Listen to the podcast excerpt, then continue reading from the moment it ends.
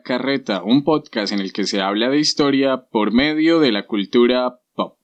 El día de hoy, y como es costumbre, nos acompaña desde la muy calurosa, desde la muy egipcia, desde la muy desértica Girón, el faraón de San Antonio del Carrizal, Juan Sebastián Aguilar. ¿Qué más, Juancho? ¿Qué me cuenta? Otro episodio más de, de Pura Carreta. Un placer.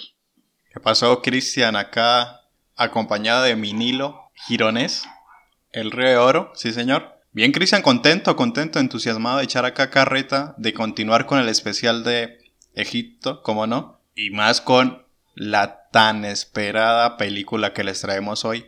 Por fin, pura carreta se mete con buenas películas después de haberle traído tremenda porquería Perdonarán los que no hayan escuchado el capítulo anterior. Vayan, corran y se escuchan Dioses de Egipto, pero no vean la película, escuchen el capítulo. Y ya emocionados, sobre todo por el tema, por terminar este mini especial y por la película en sí. Bueno, pues como Juan menciona, este carretazo es bastante especial, carretazo número 40, que marca el final de esta serie de episodios que le dedicamos a una de las civilizaciones más importantes en la historia de nuestro planeta, como lo es la, o lo fue, mejor dicho, la, civilización egipcia, un mini especial que arrancó con la película animada del príncipe de Egipto, una muy buena película, de hecho, pueden escuchar ese carretazo número 38 en el intermedio tuvimos un desastre, como Juan mencionó, la película de dioses de Egipto, un bodrio, una basura, eh, popó, que sin embargo nos dio la oportunidad de, de tener una buena conversación sobre el panteón egipcio y sobre ciertas deidades que son muy reconocibles,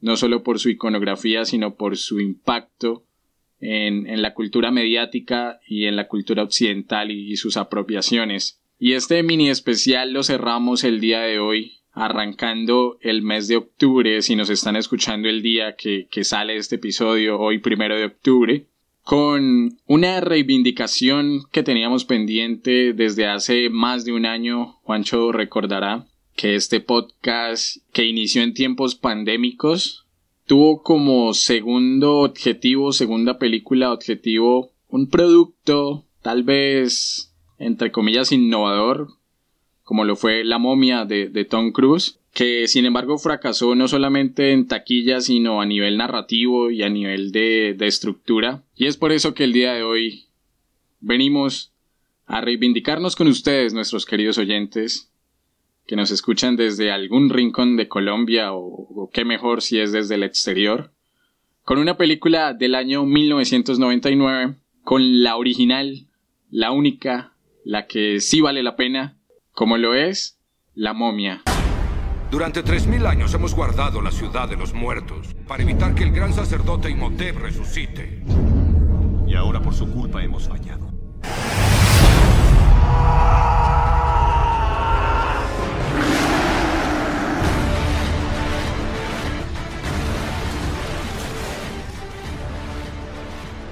Bueno, Juancho, para hablar de La momia, de esta película del año 1999, hemos de decir que es una película con 125 minutos de duración, un poco más de dos horas, dirigida por Stephen Sommers, con música de Jerry Goldsmith. Tiene un reparto, la verdad, muy interesante y que es muy reconocido, que ha marcado a ciertas generaciones, por lo menos a la de nosotros la marcó, como lo es Brendan Fraser, Rachel Weisz, Weisz, no sé cómo se pronuncia ese apellido, John Hanek, Arnold Boslo y Jonathan Haidt. Fue nominada en 1999 al premio Oscar por mejor sonido. Esta es la ficha técnica de la película de este carretazo número 40. Y como es costumbre, Juancho, vamos a arrancar por esas impresiones generales de la película que esperamos ustedes, nuestros oyentes, nuestros carretudos, pues, pues la hayan visto. Yo, yo creería que es casi que indispensable y un requisito a estas alturas del partido haberse visto en algún momento esta película de la momia. Sin más decir, obviamente, que van a haber spoilers.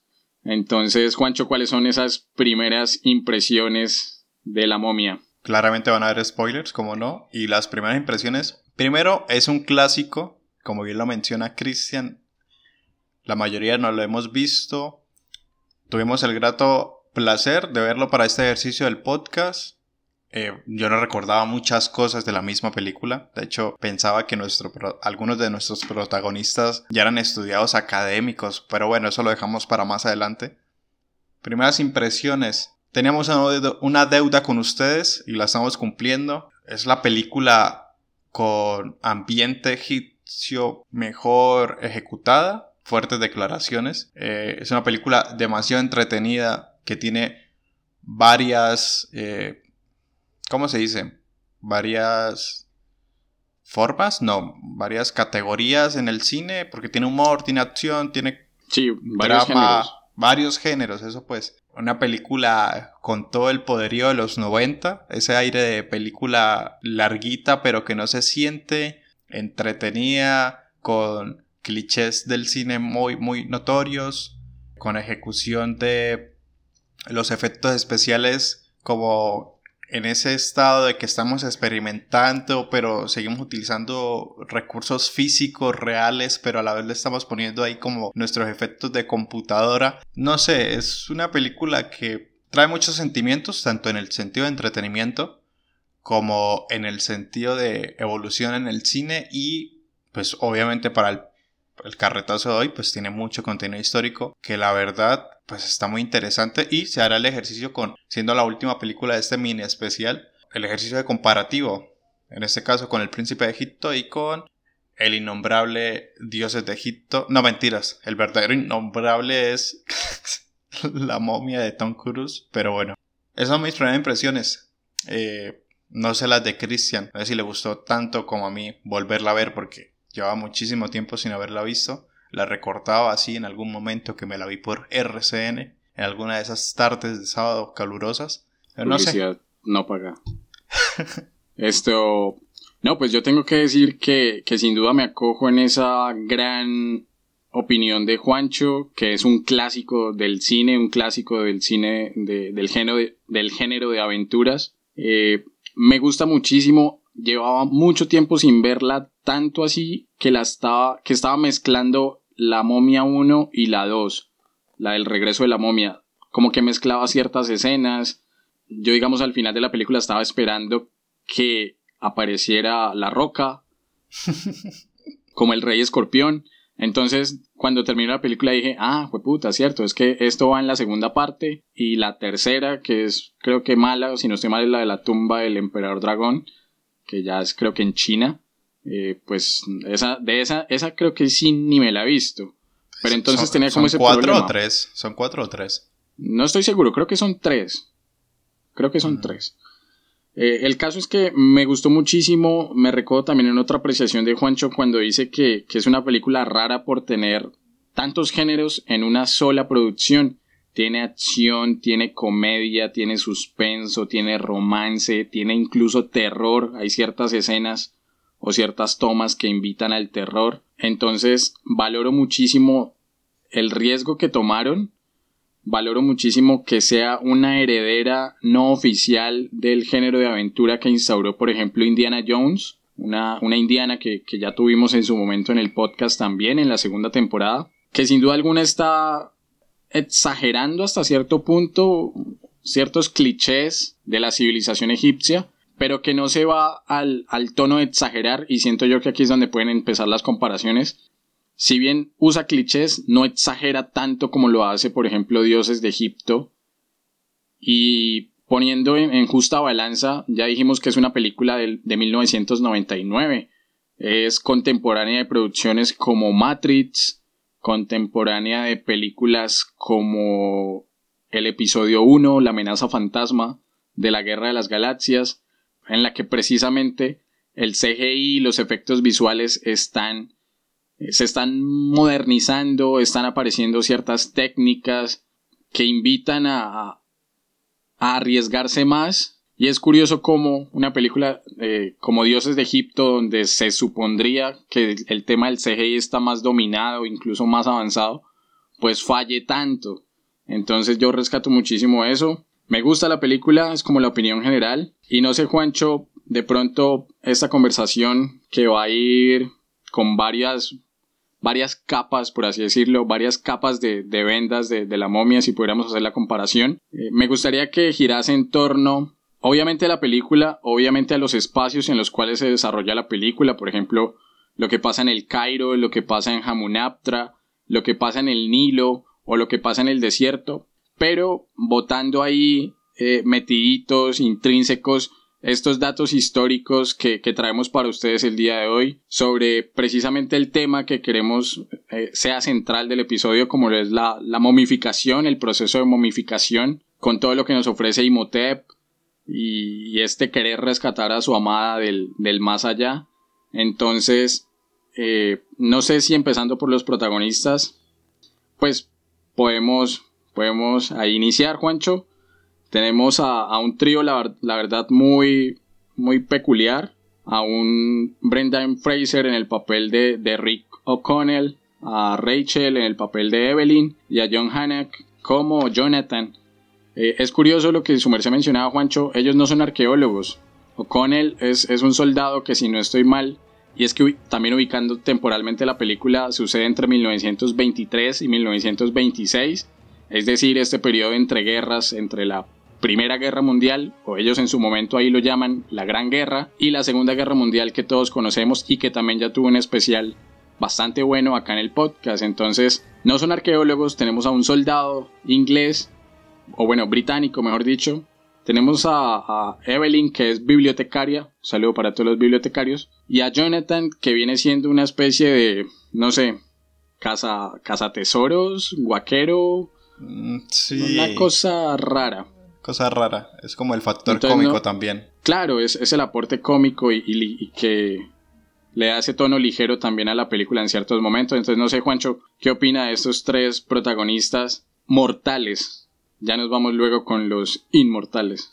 Pues sí, Cristian, como usted lo menciona, este trío que está es la mezcla perfecta entre el galán, la científica, bueno, en este caso la académica, y el factor económico que es el hermano de ella. Y es que la, perdón Juancho, pero es que el académico no es científico también. Uy, no, bueno, tenemos un capítulo también sobre eso en el podcast.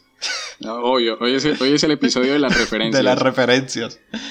Eh, que no vamos a, no vamos a abordar este tema ahorita a continuación, pero bueno, el punto. Siento que está muy bien equilibrado.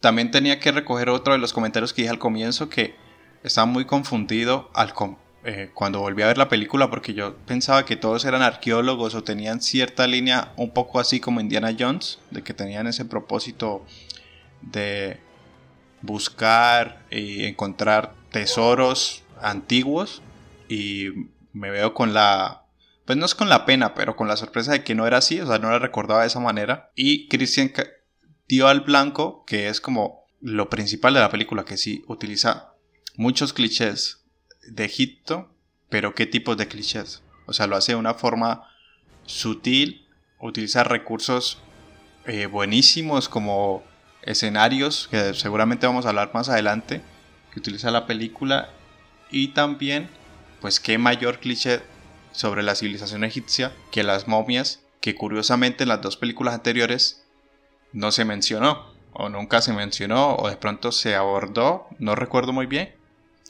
ni siquiera. Y acá pues es el protagonista, que es la momia. Entonces en este capítulo vamos a hablar sobre ese proceso de momificación, a quienes eran los que los ponían en el caso egipcio. De pronto también vamos a hablar de otras clases de civilizaciones, porque sí, señores, los historiadores hacemos la tarea y no solo en Egipto eh, se realizan estos procesos de momificación, en otras culturas, en otras grandes civilizaciones también sucedía. Entonces vamos a echar carreta sobre todo este proceso y también uno de los grandes protagonistas del cine que es la momia. Listo, Juancho, antes de continuar con, con este carretazo, ¡eh! antes de continuar con este carretazo, perdón, eh, se me trabó la, se me lengua la traba. Esto, yo he de decirles a, ustedes, los, que nos están escuchando, que en serio no, no pueden dimensionar el esfuerzo que nosotros hacemos para, para llevarles este contenido. Juancho de por sí ya está grabando casi que en el desierto del Sahara. En Girón hace un calor ni el hijo de puta. Pero el día de hoy, ajá, encerrado, sí, sin ventilación.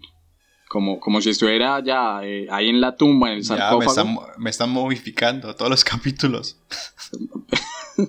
Bueno, sí. Pero el día de hoy a mí se me dio por grabar diferente y, ah, puta, si lo estoy sufriendo. Yo tengo una cobija encima y el día de hoy acá en Bucaramanga hizo un calor asqueroso y estoy acá derritiéndome. Creo que, que si llego al final del capítulo es, es ganancia. Está en el sauna, Pero- está en el sauna. Doble Sí, propósito. puta. Sí, estoy en un sauna, la, la puta madre que sí. Eh, pero bueno, lo que yo que, el apunte que quería lanzar es, es el cómo inicia la película, ¿no? Y me parece muy interesante porque lo comentábamos también con Dioses de Egipto. Creo que, creo que obviamente el hate va a ir para, para esta película, para el Carretazo 39. La ubicación que nos da el contexto en el cual se va a desarrollar o, o cuál es el problema a resolver o el, o el inconveniente era muy vaga, era como que ustedes ya deberían saber esto, ¿no?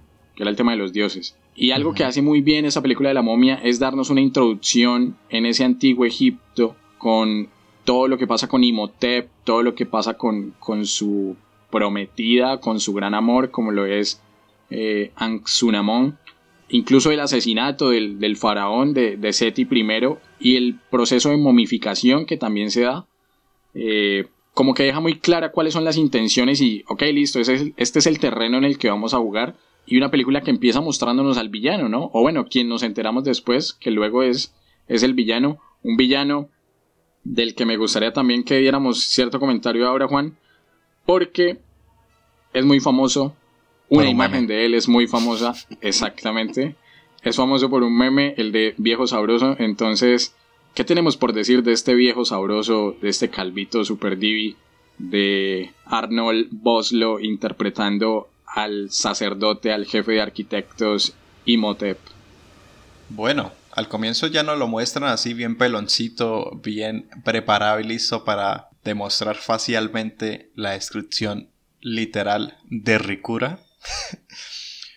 pues no sé, es una película que haciendo la comparación otra vez, pobre, pobre por los dioses de Egipto, pero va a ser muy criticada porque pues su antecesor, en este caso del mini especial de pura carreta, el príncipe de Egipto pues los hizo muy bien, tiene muy buena calificación a comparación entonces a este, a dioses de Egipto es donde le van a caer todas las piedras.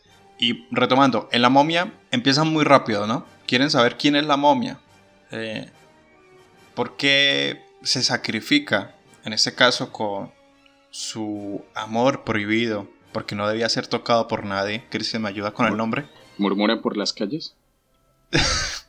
Cristian, sea serio, hoy que tiene... No, pero, no, pero la película técnicamente es así, ¿no? O sea, amor prohibido, murmuran por las calles porque venimos de distintas sociedades. sociedades, no vea sé. pues. No, sí, Sí, perdón, me disculpo. pena. Sí, sí, sí.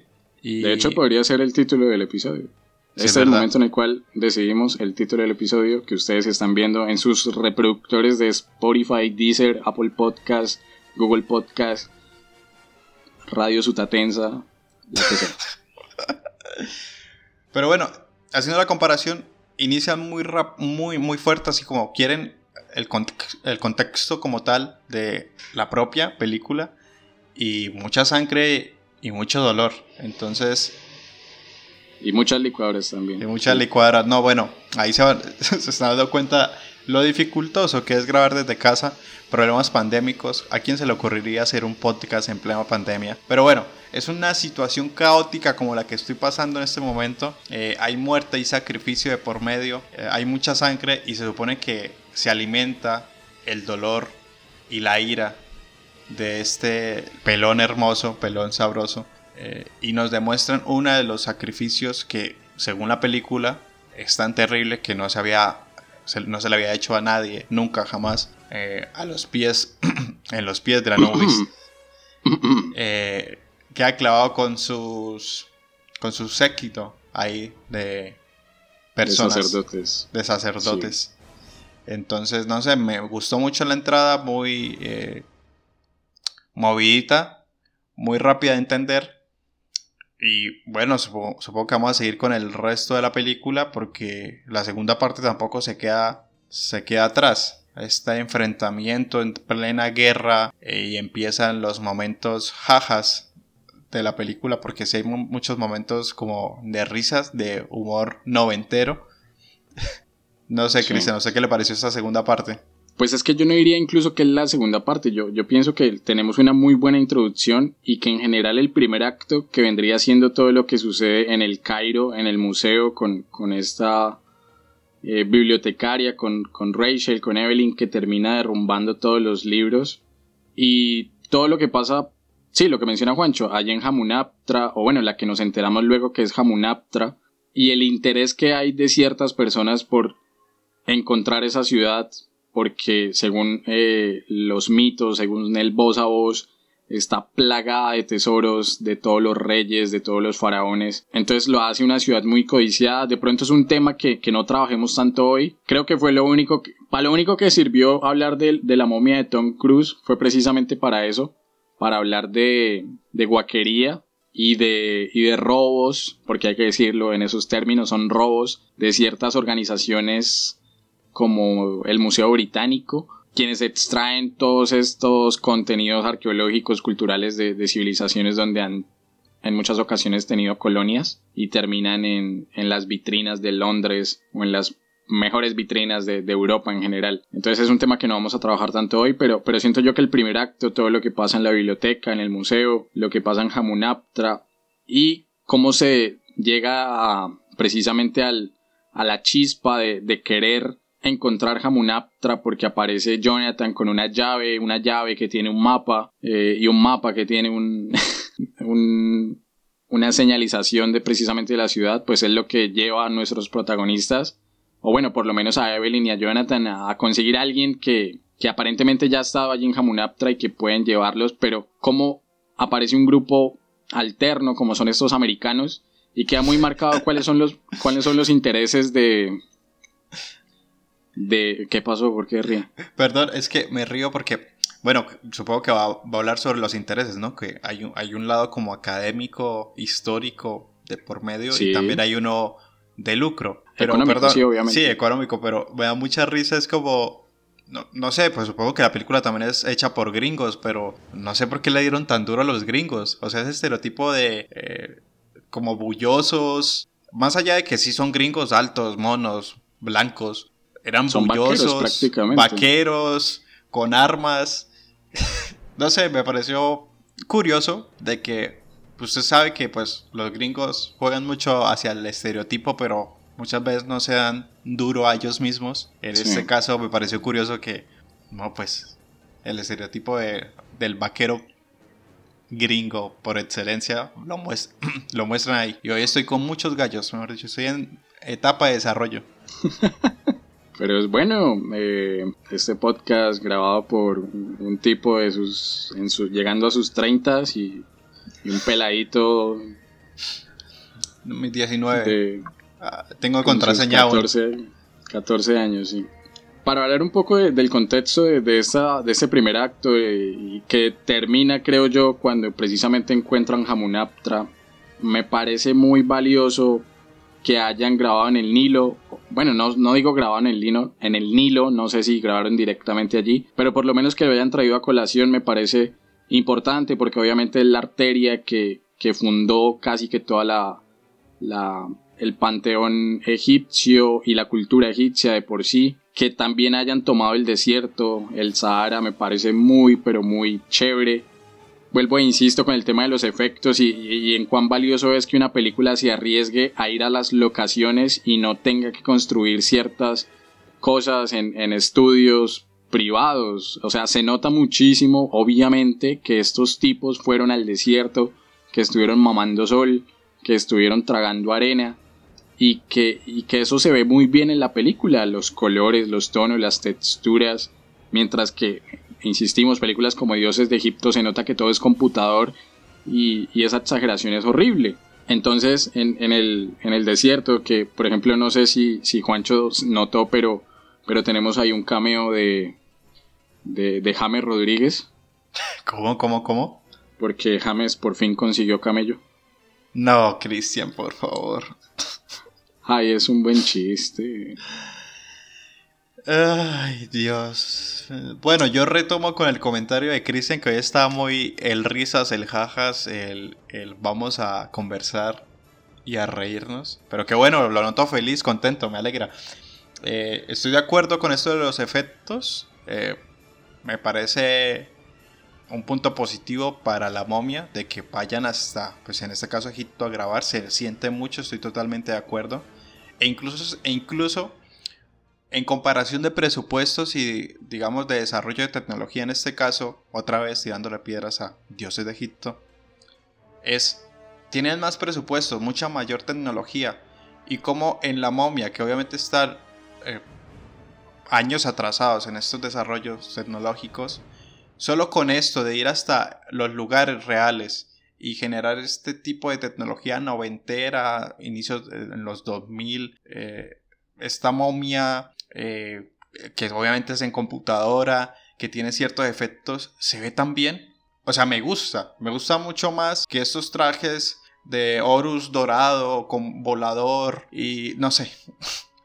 Quería dar ese comentario, o sea, que si bien está en estos entornos reales, también con su mezcla de tecnología eh, para la época, obviamente muy desarrollado para la época, se ve bien. Ese, da ese aire como retro, chévere. No sé si Cristian está de acuerdo, de pronto pensará, no, pues, esa momia, qué, horrible. Hubiera preferido una persona ahí vendada y ya. No sé. No, no, a mí me parece que está bien. A mí me parece que los efectos, en particular los de la momia, funcionan muy bien. De hecho, por ahí estuve leyendo y creo que se hizo con captura de movimiento. El asunto es cómo pueden hacer algo tan, tan bien como, como hicieron a Imhotep en esta primera película de la momia y cómo pueden hacer algo tan asqueroso en la secuela como es el Rey Escorpión con, con Dwayne Johnson, con La Roca, que Juancho me dirá, o sea, se ve horrible. El Rey Escorpión en, en la segunda de la momia eh, es algo hecho eh, a computador, pero, pero fue puta, parece que lo hubiera hecho yo. A ver, recordemos que pues la nuestra querida Roca está muy mamado, pero no es que sea el mejor actor del mundo, ¿no? Y también tiene No, pero es que más allá de la pero es que más allá de la actuación se ve feo. Sí, no, pero es que tiene unas reacciones faciales muy raras, muy como muy No, y sí se ve muy muy muy muy feo. No sé, cosas del cine que acá nos encargamos de la historia, al menos. Bueno, sí, es cierto. Eh, pero me parece que es una momia bien traída a, escena, eh, precisamente por el afán académico de, Evelyn, ¿no? Que era encontrar el libro de los muertos, mientras que los americanos querían encontrar tesoros, riquezas, eh, oros y demás. Pues el, afán de, de, Evelyn era encontrar el libro de los muertos allí en Hamunaptra, libro que termina encontrando, que terminan encontrando, mejor dicho, los americanos pero la llave la tenía, la tenía Jonathan, la tenía Evelyn, y liberan la maldición de Imhotep que lo trae de nuevo a la vida. Y ahí es cuando tenemos, si hay una definición de hombre enculado, sería Imhotep, porque más de 4.000 años después de muerto, sigue, o sea, lo resucitan y lo primero que piensa es en la novia. Ese es un amarre muy, muy, muy hijo puta. Y aquí es cuando viene el segundo acto de la película, que a mí es el que de pronto menos me gusta, y es precisamente toda la conversión, casi comparándolo con lo que hizo en su momento Harry Potter con, con Voldemort, de, de esta momia más huesos, cartílagos, a una con cuerpo físico que, que, va matando a precisamente a quienes le cayó la maldición, hasta adquirir el cuerpo que todos conocemos del meme, un Imhotep que va liberando las plagas de Egipto, las 10 plagas de las que hablamos en el carretazo número 38 sobre el príncipe de Egipto. Es un detalle que, no sé, a mí me sacó un poquito de onda porque, o sea, entiendo que resuciten a, un personaje como Imhotep, pero de ahí a que de nuevo haya langostas, que de nuevo llueva fuego, que de nuevo el agua sea sangre, que de nuevo eh, llagas y úlceras no me termina de convencer. Me parece ya... Creo que le sobraba esa parte a la película. Entonces, no sé, esta, esta segunda parte en la que... Este segundo acto, mejor dicho, de la película en el que yo creo que podríamos hablar un, poco del proceso de momificación. Juancho no sé si recordará, pero, nosotros en algún momento vimos esto en la universidad, obviamente muy superficialmente porque nosotros no nos, no nos formamos como egiptólogos, pero sí tuvimos algunas clases de historia universal en las que pudimos aprender un poco sobre ese proceso de momificación. Eh, entendiendo, y Juan resaltaba algo que de lo que vamos a hablar más adelante, que pues que no solo Egipto tiene momias, sino que otras tantas civilizaciones en el mundo las han tenido e incluso las tienen todavía. Eso me parece algo muy como te vuela los te vuela la, cabeza literal ese dato. Eh, incluso acá, o sea, nosotros como bumangueses, como santandereanos, tuvimos culturas que, practicaban estos ritos de, momificación. Entonces, no sé si Juan tenga el mismo problema con las plagas o si hablemos directamente ya de, de cómo momificaban a una persona en el antiguo Egipto, que es algo sumamente atractivo. No, pues de pronto voy a sumar par de comentarios para seguir como con lo fuerte del capítulo, pero eh, entiendo el por qué. No me llegó a molestar, pero sí como que contrasta. Y más nosotros que estamos, más nosotros que estamos haciendo el especial de, de la civilización egipcia. Cómo mezclan estos. O sea, ok, las plagas era una cuestión bíblica. Porque entonces, a partir de que llega esta momia, vuelve a la vida porque tiene estas porque desata estas plagas, no tiene mucho sentido. Entonces, sé por qué lo hacen, porque es un recurso que es más fácil de entender para la mayoría de población de los espectadores, entonces lo comprendo. Personalmente los efectos están muy buenos, pero me quedo con los del príncipe de Egipto. Me encantó mucho más esa animación. Y, y conectando un poco con, ahorita que nos vamos a meter ya con el proceso de momificación, quería decir que y de pronto adelantándome un poco a los comentarios finales sobre por qué Egipto siempre es mayor, es el mayor, eh, la mayor civilización que reconoce o que reconoce cualquier persona a pie, eh, ligándolo hacia las momias. Y pues amigos, sabemos que varias civilizaciones hacían momias, eh, utilizan estos procesos. También Cristian menciona acá en Santander, pues los guanes, pero no tenían tumbas tan impresionantes. Hay unas que sí también, pero tan icónicas como los que, los que están todavía se mantienen en Egipto. Entonces, no las tienen... Pirámides, ¿no? Sí, las pirámides. O sea, bueno, obviamente donde están las momias, pero donde están eh, protegidas, pues es en su respectiva tumba, que en este caso son las pirámides. Y pues no tienen, tienen ese más nivel de eh, sentimiento de construcciones épicas para toda la población. Construcciones alienígenas. Eh, construcciones realizadas por aliens. Pero bueno, no sé si me logré dar a entender, entonces es como entiendo por qué lo utilizaron, pero eh, tampoco le podemos pedir mucho al cine como acá, los dos acá. No, ¿por qué utilizan las siete plagas, las nueve plagas, las diez plagas? Eh, si no tiene que ver, es un anacronismo. Ahí queda y pues vamos, metámonos directamente al tema de las momias, Cristian. Entonces, ¿qué tiene? ¿Qué tiene para informarnos? Porque pues no todo es carreta acá. ¿O sí? Bueno. Obviamente todo es carreta. Toda nuestra profesión es carreta. Carreta con, con fundamento, con fuentes. El asunto frente a la momificación, o bueno, antes de entrarle a ese tema, a mí me parece muy valioso lo que dice Juan de, de sí, obviamente, pues la proporcionalidad de epicidad de las tumbas egipcias frente a las guane, pues es muy desfasada, entonces uno entiende por qué. En su momento Egipto fue un foco de atracción turística tan fuerte donde precisamente se empiezan a crear, y creo que esto no lo contaba un invitado que tuvimos como, como Dan, Dan Gamboa, precisamente en ese segundo episodio que hicimos sobre la momia de Tom Cruise, el hecho de que hace 98 años, en una excavación que hubo en el Valle de los Reyes, encontraran la tumba de, de Tutankamón, hizo que se creara de cierta forma tal vez el, cliché por excelencia de las momias allí en Egipto, un cliché que obviamente recorrió el mundo por la conservación y, la lo impactante que fue haber encontrado a este faraón, a, a, Tutankamón. Es de allí donde podría decirlo que casi todo Occidente como que vuelca la mirada hacia, hacia Egipto, se empiezan a crear los famosos tours no sé cómo, no sé cómo es el plural, si se dice tours o tours, bueno, pero ustedes me entienden. Estos tours que van a ir eh, recorriendo el Nilo, las pirámides de Giza, Abu Simbel y el Cairo, Alejandría, obviamente atraídos por, por estos descubrimientos que se estaban dando a inicios del 20. Yo siento que Tutankamón fue precisamente el que de alguna u otra forma hizo que estallara la, no sé qué término ponerle, llamémosle la, egiptomanía, por así decirlo. Y El, el No, pues sí, publicista.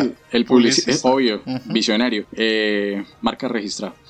Entonces, esta egiptomanía obviamente impactó tanto en Occidente que las clases altas eran las que podían pagar el viaje hasta Egipto.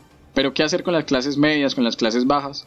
Pues vendámosles nuestra visión de lo que se está encontrando allá.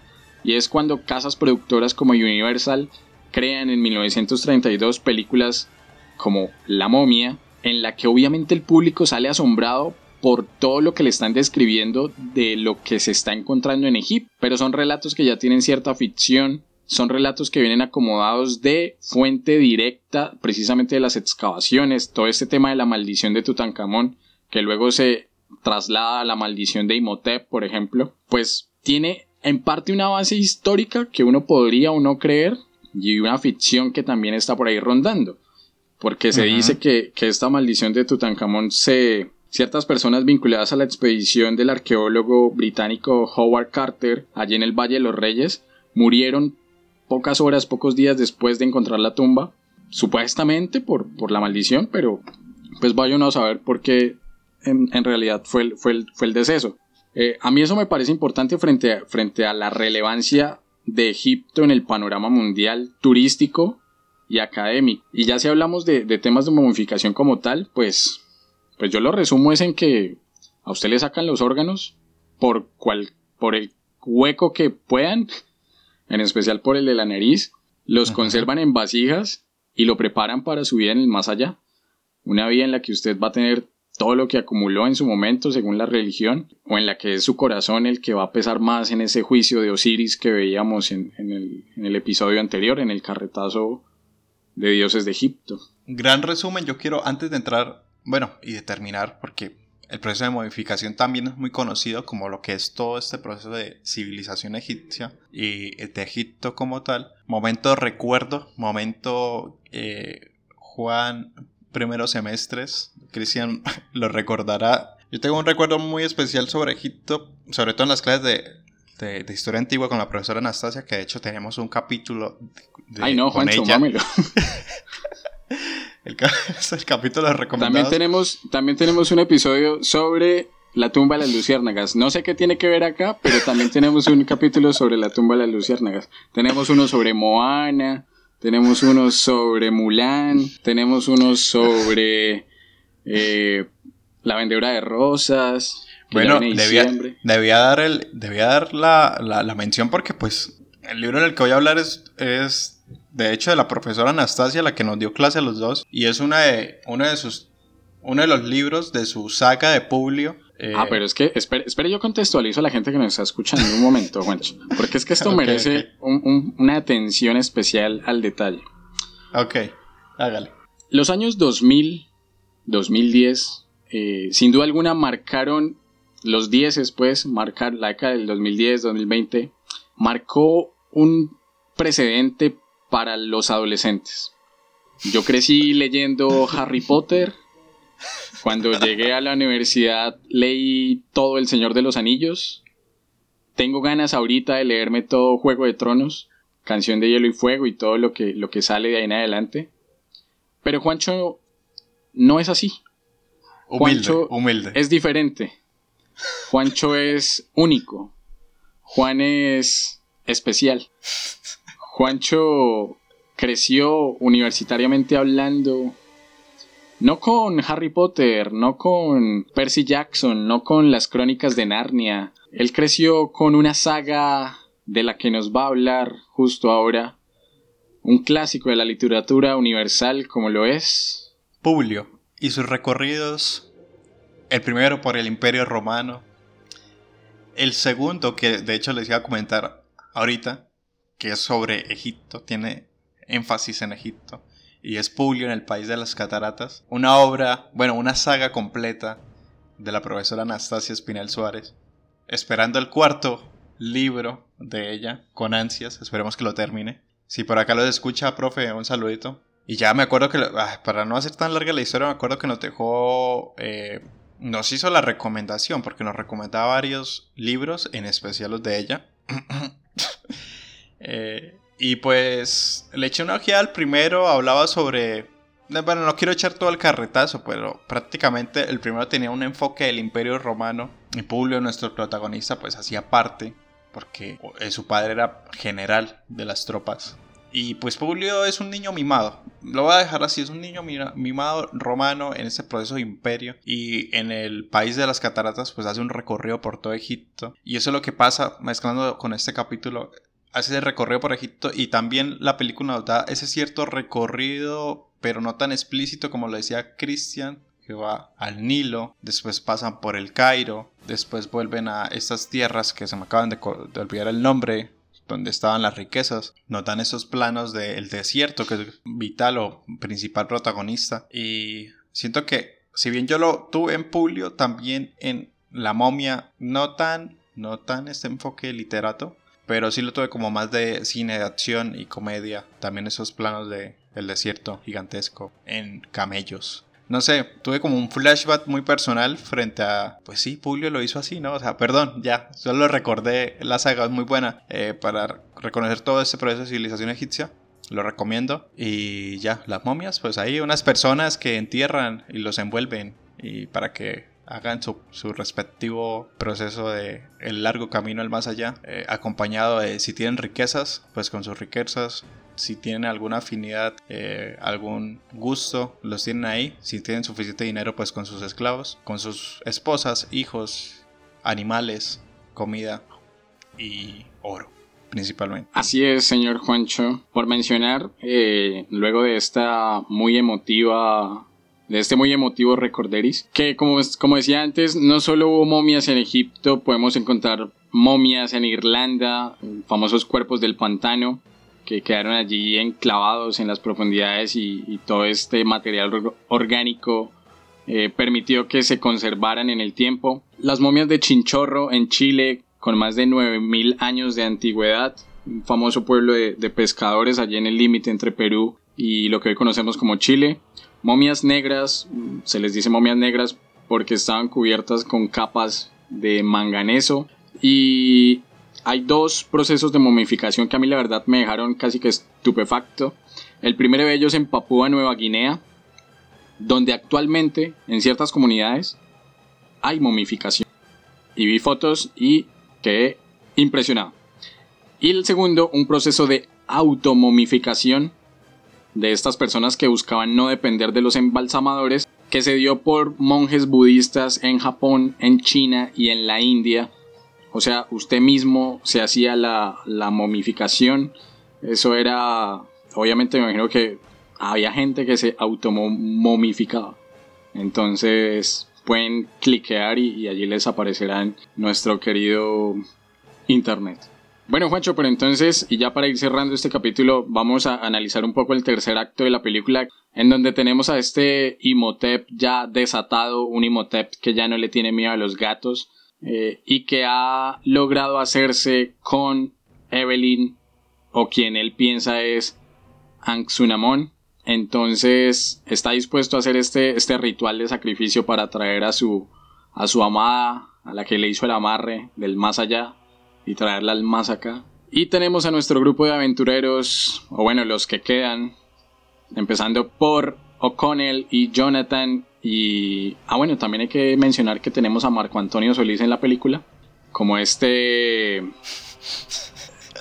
¿cómo decirlo? Este protector de los secretos de Hamunaptra, este tipo que se la pasa en túnicas negras ahí.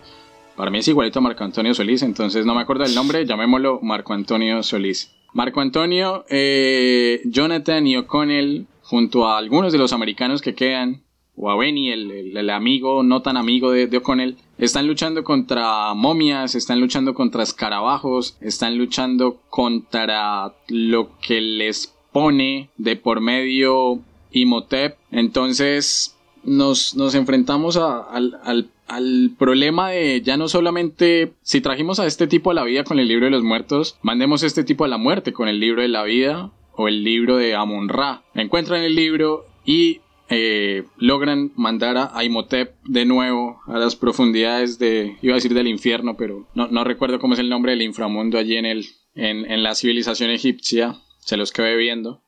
Eh, creo que es el Duat, no, el, Bueno, se me olvida. El ¿Lo Duac. tiene por ahí? Juan? Sí, señor. ¿Sí es el DUAT?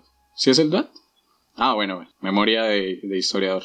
Entonces, eh, mandan de nuevo al DUAT a, a Imhotep, se destruye Hamunaptra y nuestros protagonistas quedan felices. ¿Cuál película de Disney? ¿Algo por mencionar de este final de la película? ¿Sabe que eh, al final de la película tuve un sentimiento de... eh, ¿Estoy viendo una película sobre la momia o esta es la película del amor? De momento romance. Como que se enlazan estos dos...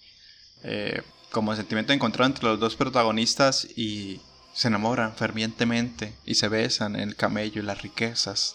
No sé, me pareció como que fue la último, lo último que nos da la película es más allá de lo epicidad, es como momento romance. No sé, pero me gustó, no me, no me quejo. Siento que fue como hasta el final que demuestran ese amor prohibido entre estos dos protagonistas. Bueno, ni tan prohibido, inesperado, rápido, fugaz. Pues sí, supongo que ese era como el estereotipo del amor y la concepción del amor que había en los noventas. No es como la concepción que se tiene ahorita de la gente que ve, no sé, eh, Crepúsculo.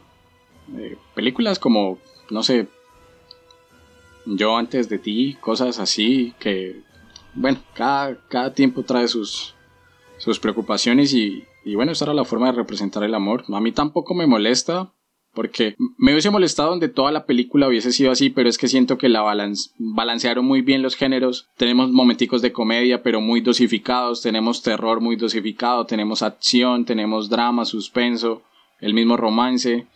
Todo está muy dosificado y, y va intercalado al punto de que no cansa, no agota. Entonces eso me parece que es muy, pero muy rescatable la película. Entonces, eh, Juancho, después de la siguiente cortinilla nos vamos con la calificación para la momia, la calificación habitual del podcast. Entonces, cortinilla y volvemos.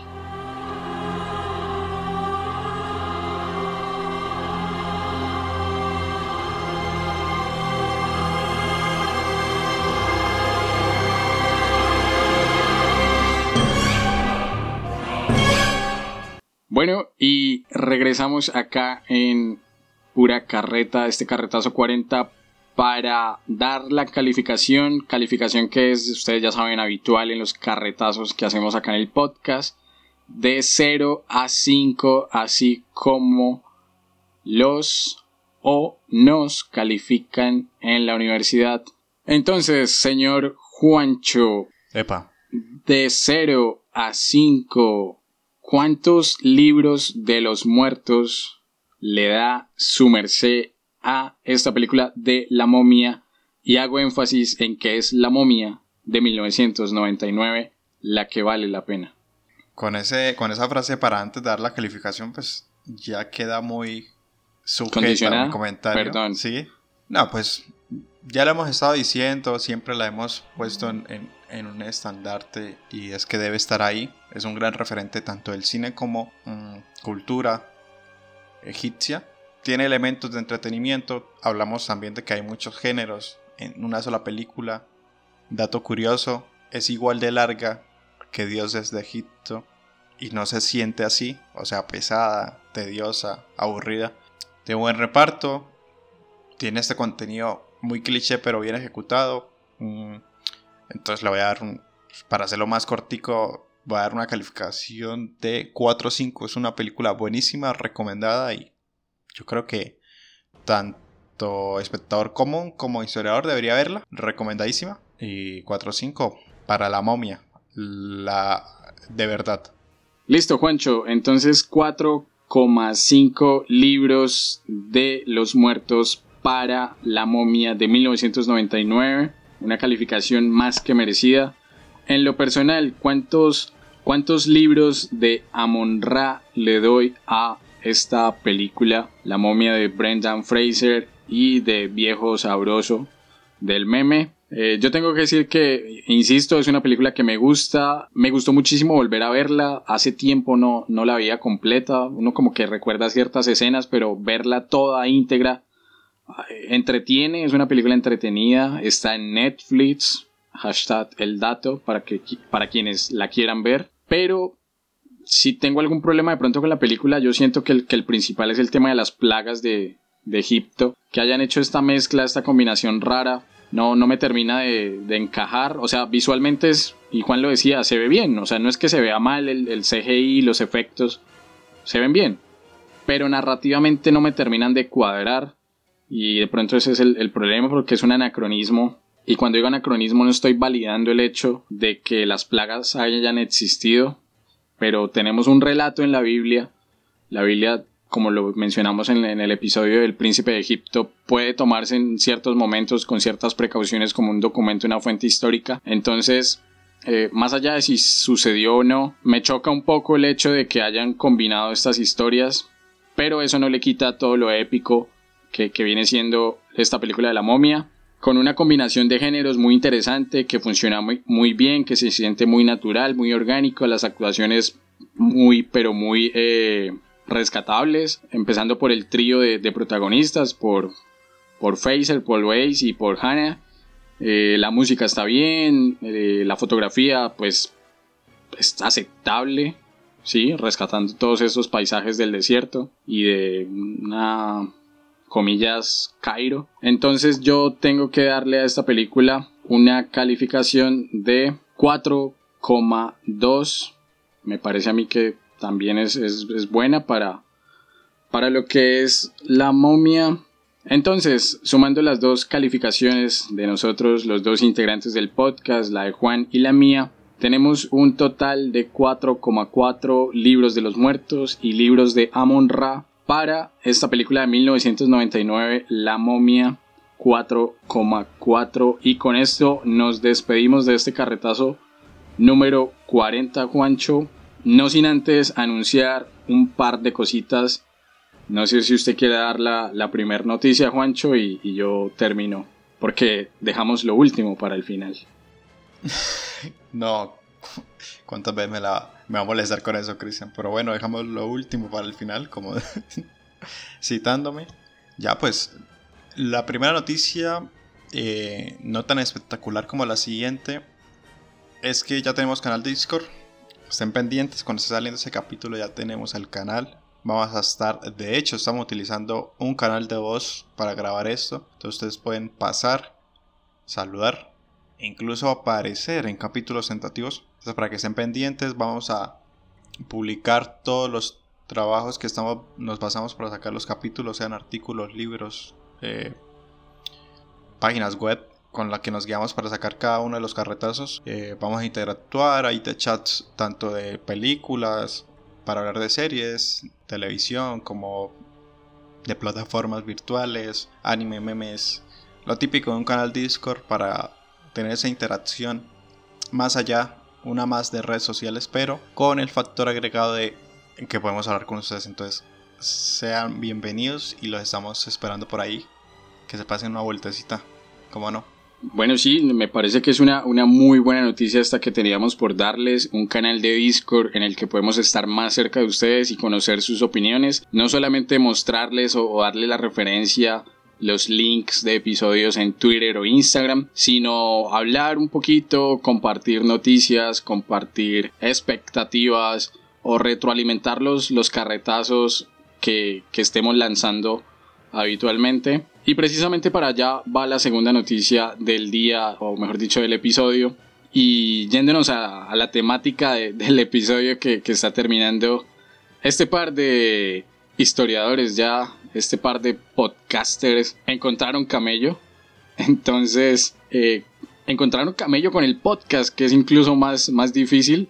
La noticia es que vamos a estar trabajando de nuevo, vamos a estar colaborando con la Alcaldía de Bucaramanga y con el Instituto Municipal de Cultura y Turismo de Bucaramanga, produciendo una serie de episodios sobre uno de los oficios menos valorados y menos reconocidos dentro de nuestra ciudad y en general de, todo el panorama diría que mundial. Vamos a estar hablando sobre loteros, sobre estas personas que, habitualmente en la calle nos encontramos vendiendo lotería, vendiendo chance. Para que estén muy pendientes, van a ser cuatro episodios que se lanzarán en el mes de octubre, en el que vamos a tener la grata compañía de un integrante temporal que, que va a tener su, su adhesión al podcast muy pronto, como lo es un magíster en historia, el profesor Miguel Cuadros, un profesor de nuestra escuela, al que le damos la bienvenida a estos cuatro episodios sobre el oficio del lotero en Bucaramanga. Entonces,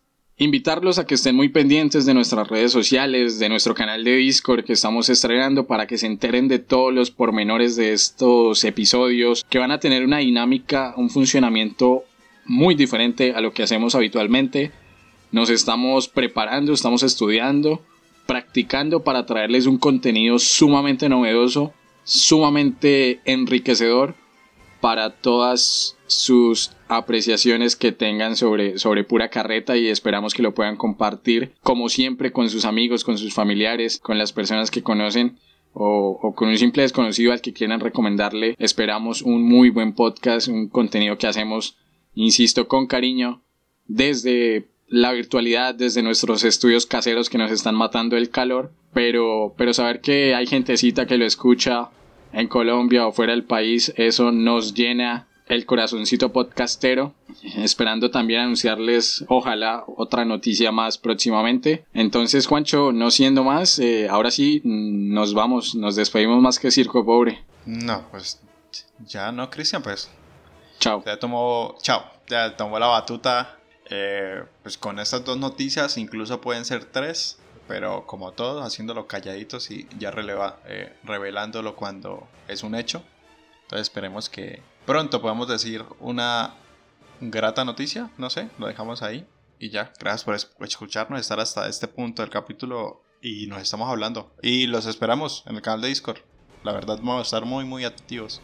Bueno, carretudos, entonces no siendo más, como dice el padrecito Diego Jaramillo, Dios mío, en tus... No, mentiras, voy a cambiarla otra vez. Voy a, voy a empezar a hacer esto temático.